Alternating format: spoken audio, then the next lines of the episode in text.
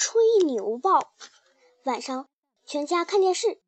电视剧结束的时候，出现了这样一行字：“本剧纯属虚构，剧中的人物姓名、团体名称均与现实毫无关系。”我问爸爸：“这是什么意思呀？”“嗯，这个嘛，总是有人对电视台提出意见，像什么把自己当成角色编进电视里啦，哪个地方有点出入啦，不是电视剧吗？”“是啊。”有人就是分不清编出来的戏还是真实的，所以要特别说明一下，纯属虚构，任何地方和任何人都没关系。这让我想到了一个好的主意，不出真话报了，出吹牛报吧。这样一来，无论写什么样的事情，都没人提出意见了。太好了，反正是出吹牛，写什么乱七八糟的东西都行。我坐到桌子前面，铺开了白纸，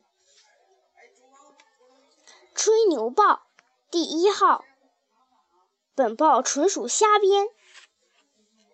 头上长了郁金香，头发乱蓬蓬的 A 子，特别讨厌在浴室里用洗发水洗头发，十天也不洗一次。不知怎么搞的，头上居然长出了郁金香。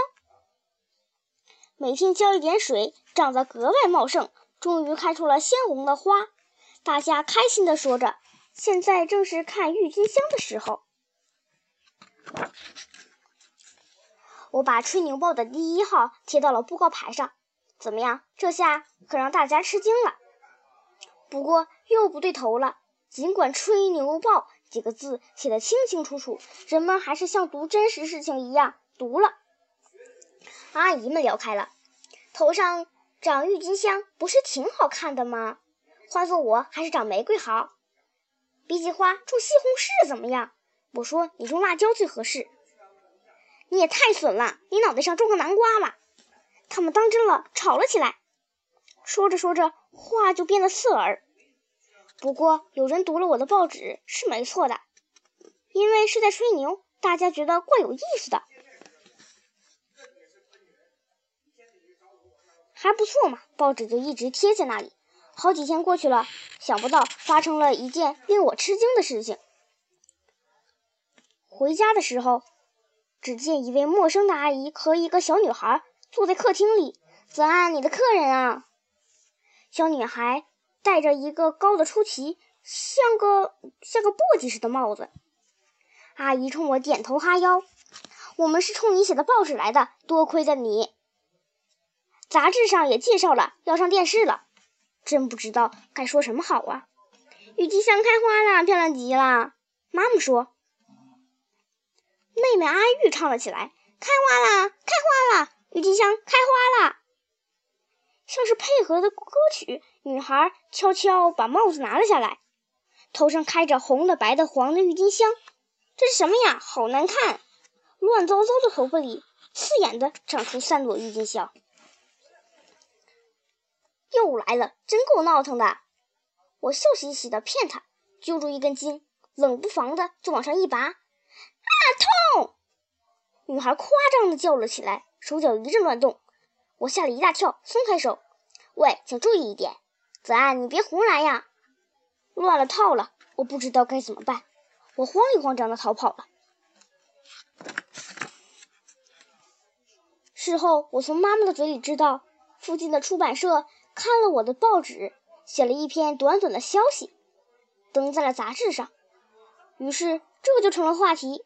女孩被人当演员找到了，要上电视了。似乎因为这个，他们才来道谢的。送来了一个看起来相当贵的蛋糕。听了那些没头没脑的话，我真是哭笑不得。想不到还真有头上长花的女孩。那么不就是吹牛报，而是真话报了？怎么会这个样子？办报纸倒是一桩不错的生意嘛。我一高兴，决定再写一张吹牛报。吹牛报第二号是这样写的：吹牛报第二号，本报全是吹牛，吓你一跳的甜面圈人。毕君因为每天都吃甜面圈，所以有一天他的肚子上突然开了一个大洞。变成了甜面圈人，急忙去看医生。医生却说，要是还吃甜面圈的话，就好不了了。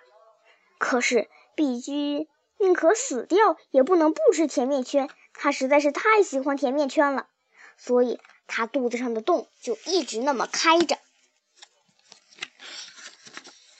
最近这段时间，附近的人都知道我办报纸的事情了，所以我也不用像以前一样偷偷摸摸的贴报贴报纸了。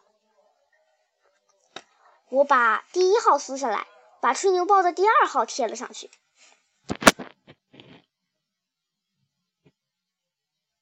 提前伯伯朝这里走来，辛苦了，这块布告牌热闹起来了。不过它快烂掉了，因为太古老了。听说这是神社里面神木锯开做成的，神树不知站了有多少年，最后被暴雨给刮倒了。嗯，这可是神的布告牌，是吗？我可是经常读吹牛报和真话报的哟。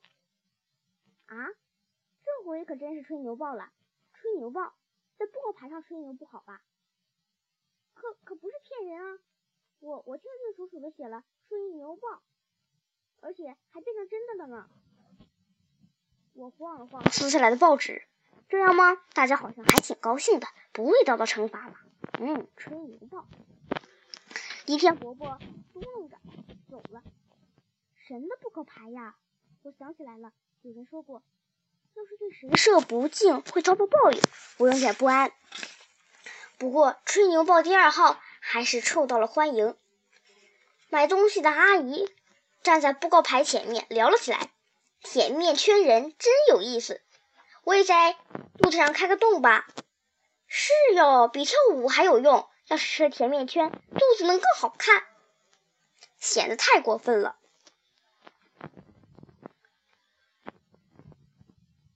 不过大家读了报纸，觉得快活，我也高兴。过了两三天，又发生了怪事儿。我想去书店看一看。走的路上，看见布告牌前面有个男孩。